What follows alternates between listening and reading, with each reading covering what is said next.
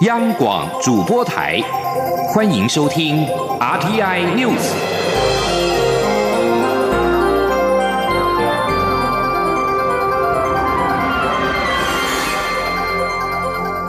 听众朋友您好，欢迎收听这节央广主播台提供给您的 RT News，我是张顺祥。行政院长赖清德为九合一败选请辞，他今天说决定留下来继续努力，希望行政院政务推动不至于中断，也希望协助稳定政局。被问到内阁改组问题，他说会在适当时间做必要调整，以回应人民的期待。连线央广记者王维婷。是主播，行政院长赖清德二十六号上午呢亲自举行记者会，表示他昨天下午和蔡英文总统讨论后，决定继续留在行政院协助稳定政局，继续努力。他也表示说，呃，行政院呢将会滚动检讨各项政策，短期内对于公投结果的后续相关法案呢，他也会呃，行政院也会依法处理来回应人民的期待。那外界关注，在蔡英文总统辞去民进党主席之后呢，赖清德呢被外界点名是有可能会接任民进党主席。今天媒体询问赖清德的意愿的时候，他表示呢，他是行政院长，负责政务推动，至于党务则由其他单位说明，也就是说他并不会接任党魁。另外呢，呃，赖奎表示，面对选举的结果呢，呃，选票代表了每一张的民意，行政院。会负起责任，滚动检讨政策，并且也会和民进党立院党团相关呃密切的讨论后续的规划。至于内阁的组成，也会在适当的时机做调整。主播。好，那么在呃，民进党九合一选举大败之后呢，总统府的秘书长陈菊也向蔡英文总统请辞。总统府发言人黄崇彦今天表示，蔡总统在二十五号晚间跟陈菊恳谈，再三的未留，陈菊决定留任，全力的协助总统。黄崇彦表示，对于民进党在这次地方选举的失利，特别是在高雄市没有能够继续的执政，陈菊感到相当的自责，并在第一时间向总统辞任秘书长一职。蔡总统认为，过去二十年，从前高雄市长谢长廷到陈菊任内十二个年头，高雄的税变跟发展有目共睹。现在市民选择改变，选择用更严格的标准要求执政团队，我们就是。虚心接受，并且同样以最高标准自我测进。总统认为，就在这个国家改革前进的关键期间，执政团队的切实检讨跟稳健推进非常重要。他希望陈菊能够继续跟团队并肩作战，协助他带领执政团队在最短时间内凝聚最大的改革锐意，把各项工作做到最好，以回应国民的期待。陈菊在跟总统会商之后，也决定在这个艰难的时刻，跟团队共同的承担、共同的努力，接受总统的慰留。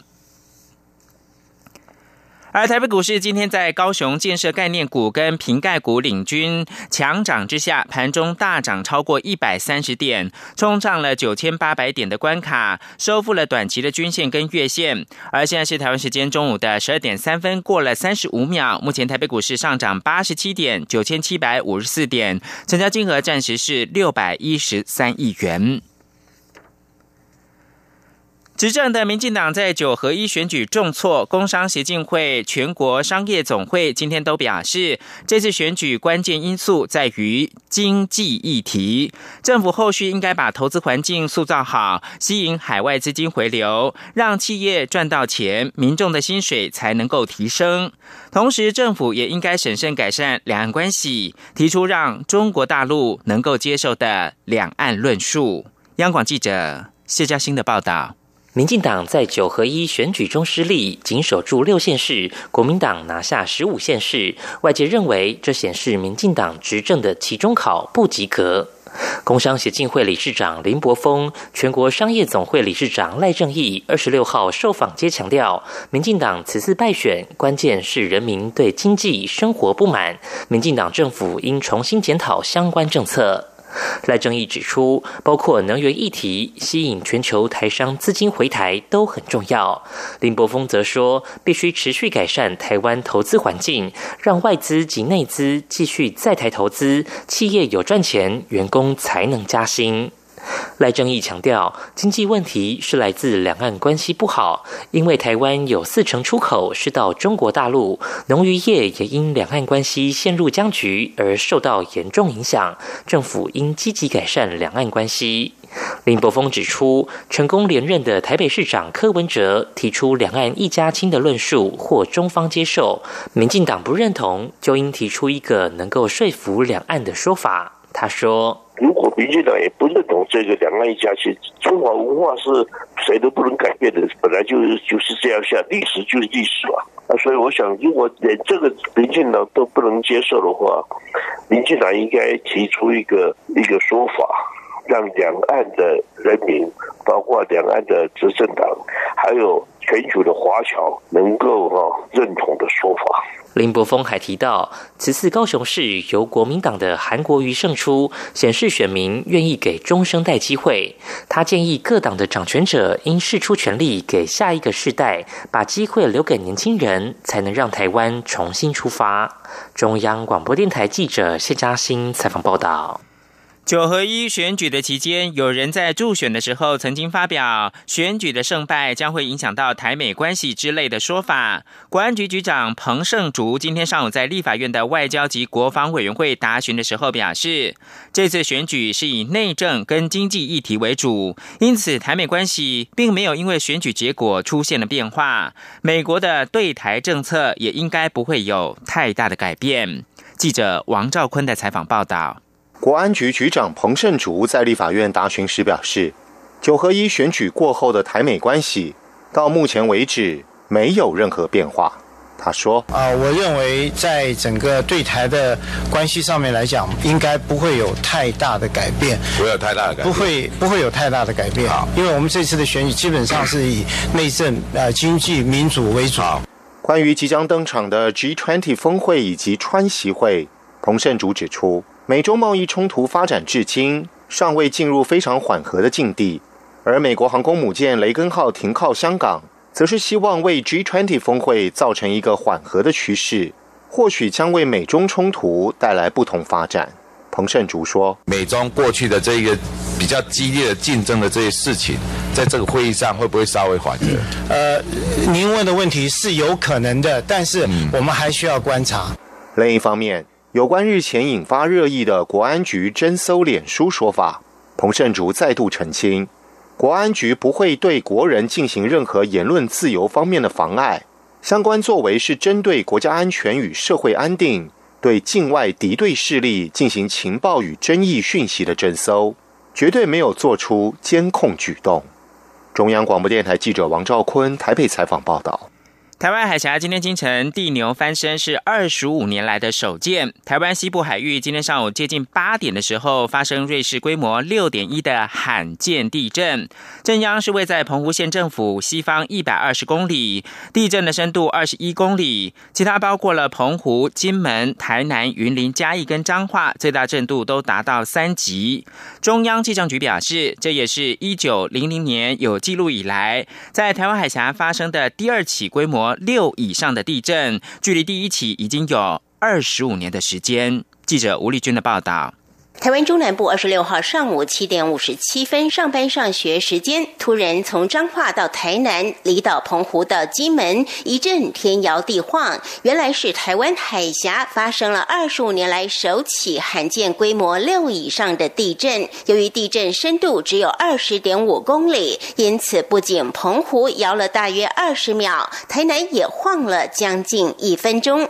气象局地震测报中心副主任肖乃奇表示。这起地震是一九零零年有记录以来在台湾海峡发生的第二起规模六以上的地震，距离一九九四年九月十六号同样发生在澎湖以南，距离这次震央大约一百公里处，规模六点四的浅层强震已有二十五年。至于这起地震与台湾东部海域经常发生的地震特性最大的不同，则是属于欧亚板块。内部的地震，位在东经一百一十八点五度，距离台湾东部海域菲律宾海板块与欧亚板块直接碰撞交接处，也就是东经一百二十二度，还有两三百公里远，因此发生地震的频率比较少。肖乃奇说：“这个地震比较特别的地方，就是跟我们以前一般认知的在板块边缘所造成的地震是不一样的，因为这地震主要是发生在板块的内部，就是位在欧亚板块内。”距离我们整个板块直接碰撞的交界大概有两三百公里的左右，在板块内的地震，跟板块边缘的地震主要的差别就是频率的会少很多，就是它需要很久的时间应力才会累积，然后在板块内发生一个规模比较显著的一个地震，所以它的次数是比较少，然后时间会比较久，这是比较不一样的地方。所幸今年以来，除了花莲出现过一起规模六点四的地震，东部外海也有过一起规模六的地。地震加上最新的这起，全年已有三起规模六以上的地震。已达台湾每年平均地震正常释放能量。中央广播电台记者吴丽君在台北采访报道。国际新闻：欧洲联盟成员国领袖二十五号正式通过英国脱欧协议，分手进入到倒数计时。欧盟执委会主席容科说。英国脱欧是一场悲剧，对英欧双方都有影响。荷兰总理吕特认为，欧洲没有赢家，所有人都是输家。经过十八个月的波折谈判，欧盟二十七个成员国二十五号聚集在布鲁塞尔举行高峰会，正式的通过英国脱欧协议。由于事前多次的协调跟沟通，因此四十分钟就通过。接下来还需要经过英国的国会以及欧洲议会批准，英国才能够在二零一九年的三月二十九号脱离欧洲。根据协议，英国到二零二零年底前与欧盟维持一段过渡期。期间，英国虽然不再拥有欧盟事务的投票权跟影响力，但其他部分仍然是暂时维持不变，包括了欧洲公民在英国居住跟工作的权益。英国仍然是受到欧盟预算规范等监督。英国仍然会继续参与欧盟关税同盟与单一市场。而英国首相梅伊则是呼吁国会批准协议。俄罗斯二十五号证实，已经在靠近克里米亚半岛附近的海域，以武力夺取三艘的乌克兰海军的舰艇。事件已经引发乌克兰西方盟国的关切，并且升高军事冲突的可能性。对俄罗斯这一次史无前例的事件，其中包括在克赤海峡对乌克兰的舰艇开火，乌克兰海军发表谴责。狭窄的克赤海峡是乌克兰和俄罗斯进入亚速海的通道。俄罗斯表示，为了阻止乌克兰的军舰，必须使用武器，并证实已经登上了三艘乌克兰海军船舰来搜索。乌克兰海军则是发表声明表示，克赤海峡已经遭到游船的封锁，俄罗斯军机在这个区域的上空飞行。因为俄罗斯支持乌克兰东部分离主义运动，两国的冲突已久，而这次海上冲突事件是最新的危险发展。联合国的安全理事会将在二十六号就乌克兰的危机召开紧急的会议。最后提供给您是美国跟墨西哥边界二十五号再爆冲突，墨西哥的警方驱散了聚集在边界城镇蒂华纳示威的中美洲移民。美国官员也从美方这边对移民投掷装有不明气体的小罐之后，美国已经是关闭了跟墨西哥最繁忙的边哨关卡。在一支大多以洪都拉斯为主的中美洲移民车队正持续的北征，希望能够抵达美国提出庇护申请。美国总统川普已经对此示警。随着数千移民在蒂华纳的体育场扎营，还有数百移民定期聚集在主要的边哨站附近，已使得美墨边界近来是紧张加剧。尽管美国采取越来越多措施加强边境的管制，但这些移民还是说，他们将在当地等待，直到可以申请庇护为止。以上新闻由张顺祥编辑播报。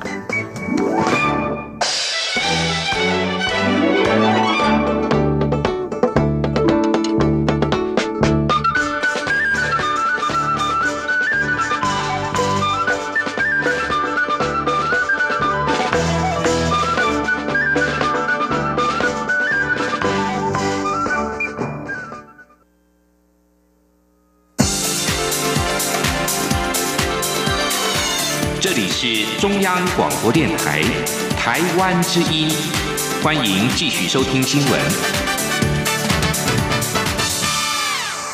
欢迎继续收听新闻，我是陈怡君。新闻开始，先来关心财经方面的数据。台湾经济研究院今天公布了十月份三大产业营业气候测验点，制造业为八十八点三五点，创下二零一二年七月以来新低；服务业为九十点八零点，创下二零一七年十二月以来的新低，都是连续三个月下滑。至于银建业，则是由下滑转为上扬。台经院分析，除了美中贸易战影响之外，近期油价以及原物料价格下跌，还有智慧型手机需求饱和，都让厂商的看法更为保守。记者杨文军的报道。台经院二十六号公布十月制造业营业气候测验点为八十八点三五点，较上月下滑五点一一点，创二零一二年七月欧债危机以来的新低。服务业营业气候测验点为九十点八零点，较上月减少四点七五点，创二零一七年十二月以来的新低。营业气候测验点为九十七点一九点，较上月上扬二点零四点。台经院分析，除了美中贸易战的影响外，近期油价及原物料价格下跌，让橡胶制品及化学工业厂商看法转坏，以及智慧手机需求饱和，电子零组件厂商看法也转为持平。加上预期明年全球景气表现恐不如今年等情况下，制造业测验点出现大幅下滑。台经院景气预测中心主任孙明德指出，制造业连三个月下跌，累积幅度达十三点一。一一点，上次跌幅如此深的情形，已经是二零零八年十月到十二月的金融海啸时期。看来不止政治刮起寒流，经济也是。他说，原物料占我们的出口三成，第二个部分他讲的是电子，电子占我们出口四成，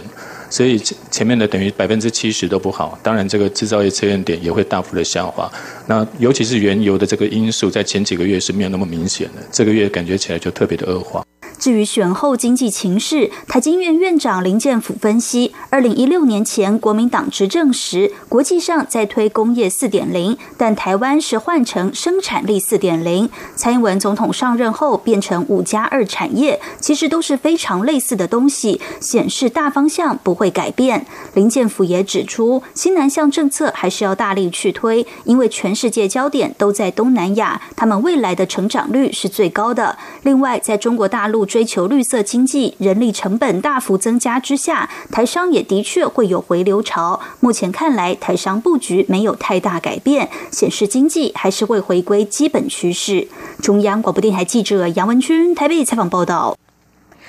刚刚过去的二零一八九合一地方选举，执政的民进党选举结果不如预期。赖奎所领导的内阁在获得蔡总统勉励之后，最终留任。不过，选举挫败是否导致像是台商资金汇回专法以及财化法推动等时程的延宕？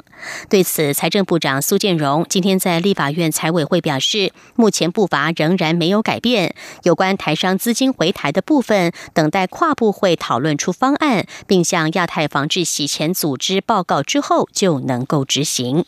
记者陈林信宏的报道。全球已经有超过上百个国家承诺将执行有全球版肥咖之称的共同申报准则 （CRS），吸引庞大海外资金汇回的需求。台湾也将在明年上路，加上美中贸易战僵局持续，海外台商对资金汇回需求迫切。目前跨部会也已经在讨论以演尼专法的方式引导资金回台。由于民进党此次地方选举挫败，外界也关注相关财经政策是否也会生变。台商资金回台相关专法是否可如预期在年底完成？财政部长苏建荣二十六号在答复民进党立委于婉如质询时表示，海外资金回台首要重点就是得符合亚太防治洗钱组织 APG 的规范。苏建荣说。啊，目前都还没定案，在院层级里面再再去讨论。但是跨部位的讨论呢，目前我没有办法没有办法确定哈。但是我我跟委员报告就是说，问题就是说，因为这个涉及到洗钱防治的问题哈，这个有一个 VTC 就是自愿税务遵循的这个规范，那到时候也要跟这个所谓 APG 去做报告。好，那这个报告的期程也要看啊，整个这个 APG 所拍的这个期程，所以基本上我们会一定要遵守这个国际规范。至于传出专法有意将汇回资金，如果是投入五加二产业创新、长照、前瞻等实质投资，你给予百分之十的优惠税率。对此，财长也表示，目前还未定案。不过，国民党立委费鸿泰质疑，过去美国也曾经对于海外资金给予租税特赦，但最后才发现并没有投入实体经济。苏建荣表示，这也是跨部会非常小心的部分，因此一定要有非常明确的认列方式，将资金导引到实体经济，不要最后沦为炒房资金。中央广播电台记者陈林信鸿报道。针对民进党在这次选举败选，民进党籍的立法院长苏家全今天表示，败选并非只有单一原因，目前党内必须要针对过去的政策进行检讨，并且体察民意，试图挽回民心。苏家全也向朝野喊话，指选举激情已过，希望大家能理性处理这会期预算审查的工作。请听记者的报道。民进党在二零一八县市长选举成绩不如预期。原本兼任民进党党主席的蔡英文总统，更在开票当晚就宣布请辞党主席。随后，行政院长赖清德以及总统府秘书长陈菊也说要请辞，不过蔡总统都予以未留。行政院长赖清德也在二十六号举行记者会，表示接受总统的未留，会继续努力。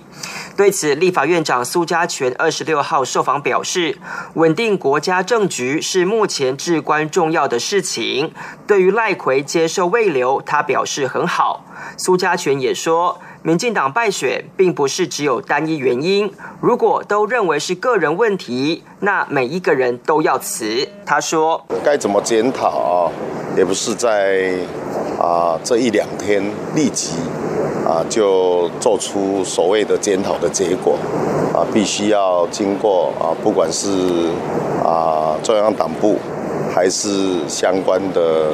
政策的决定者啊，包括像总统啦、院长啦啊，大家必须来好好的体察民意，到底人民在想什么？那么过去两年多所进行的改革政策的推动，有没有符合民意的想法啊？那这一些当然啊是必然要做一些啊检讨跟讨论啊。那么讨论的结果是怎么样？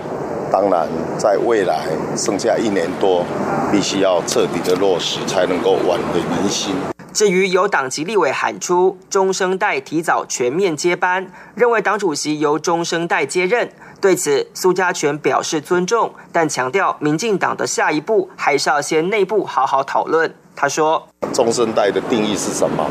是几岁以内，还是政治资历？什么叫中生代？”啊，我觉得还是内部好好的讨论，能够来领导这个党啊，重新再啊赢得民心是最重要的。苏家全也说，选举激情已经过了，朝野应放下对立，希望大家理性处理明年度总预算以及前瞻预算。他也提醒，现在国会议事透明，只要有违背民意的表现，人民都会用选票做出决定。中央广播电台记者施兆平采访报道。立法院教育及文化委员会今天审查教育部明年度的预算案，有立委指出，教育部明年在新南向人才培育推动上编列新台币十五亿八千万，可是近年广设的新南向产学合作国际专班缺乏考核机制，有些专班恐怕有让学生非法打工的疑虑，还有专班学生学生失踪的情形。教育部长叶俊荣回应，目前整体的推动面向是好的，教育部会透过相关的查核，了解问题，面对问题，不断精进。记者陈国维的报道。配合西南向政策，教育部在国内技专校院广设西南向产学合作国际专班。不过，立委洪慈庸指出，根据对这些专班的查核报告，有些学校疑似挂羊头卖狗肉，出现老师的师资专长与授课课程不相符、学生失踪，以及让外籍生每周分两批轮流攻读等情形，质疑这些外籍生来台就学是为了赚钱而不是读书。对此，教育部长叶俊荣表示，教育部会详细。稽查核相关情形。如果查出来有问题，也是面对问题的方式。但他强调，按照就业服务法的规定，这些外籍生每周都可以工作至多二十小时。现在这样的产学合作这个方向的推动啊，大部分都是好的，但是里面有任何不对的部分、不好的部分，我们透过查核，透过积极的了解，然后来不断的改善、不断的精进。立委柯志恩则提到，教育部新南向人才培育推动计划，明年度的预算上升到新台币十五亿八千一百五十六万元，但依据去年中央政府总决算审核报告，教育部没有订定相关监督考核机制，而且在娘家外交力学方案上也只有招收七人。教育部应给予立委们更详细的说法和执行面，这些都是之后坐下来审预算时会着重的焦点。叶俊荣回应，相关计划都是正确的。只是在执行面上要更加认真注意，针对成效不佳的方案，教育部会进行滚动式调整。中央广播电台记者陈国伟台北采访报道。究竟婚姻的价值是什么？导演沈可尚花了七年的时间拍摄一部纪录片《即幸福定格》，记录八八对迈入婚姻殿堂的夫妻生活日常的对话。这些夫妻谈到了婆媳问题、孩子教养问题、责任分工，还有受不了对方的点点滴滴，探索婚姻的定义，发人深省。记者江昭伦的报道。没有啊，就是小孩在吵啊，比较难睡，所以喝点酒好睡。我根本就是讨厌小孩，对对，可是我都没有讲这些东西耶。妈生病在家半个月，我一点都电话没有办法回去照顾他，妈一个人在家。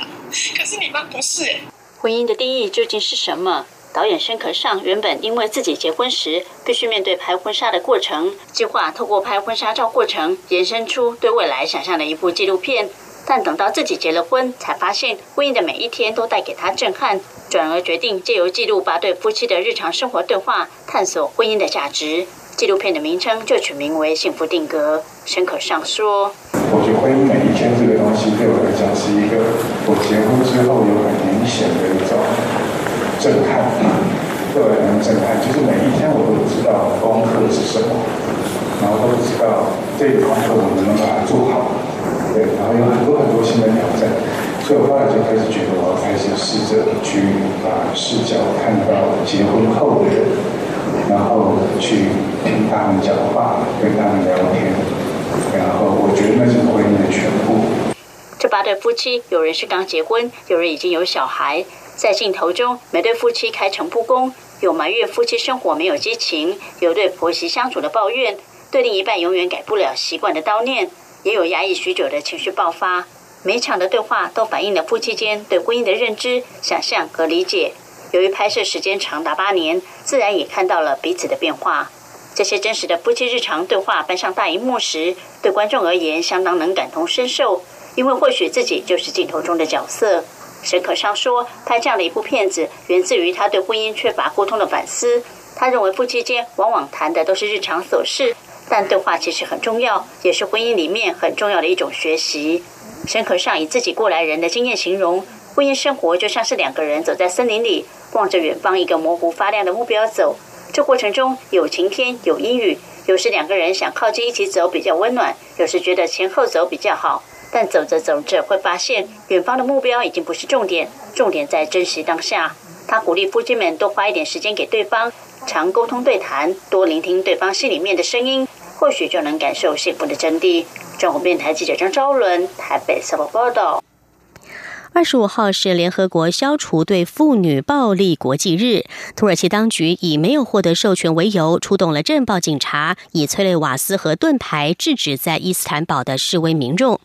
自二零一三年发生大规模反政府游行之后，几乎没有任何公众抗议活动可以获得土国政府的同意。大约有一千名要求终结对女性暴力的示威者，沿着伊斯坦堡著名景点独立大街前进。警方在数度下令驱散未果之后，采取了武力行动。经过持续近两小时紧张的面对面对峙之后，游行者最终遭到驱散，但仍然四散到街头巷弄中，持续高喊口号。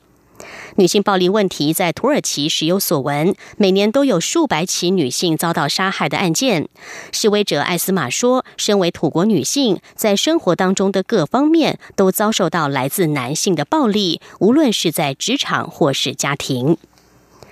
以上 T N News 由陈义军编辑播报，谢谢收听，这里是中央广播电台台湾之音。